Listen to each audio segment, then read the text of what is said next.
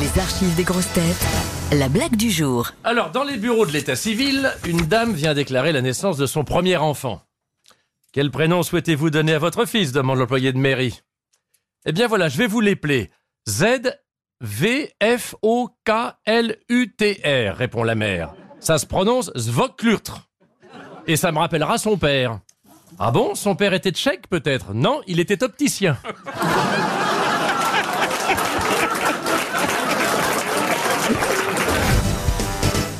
Vous aimez les grosses têtes Découvrez dès maintenant les contenus inédits et les bonus des grosses têtes accessibles uniquement sur l'appli RTL. Téléchargez dès maintenant l'application RTL.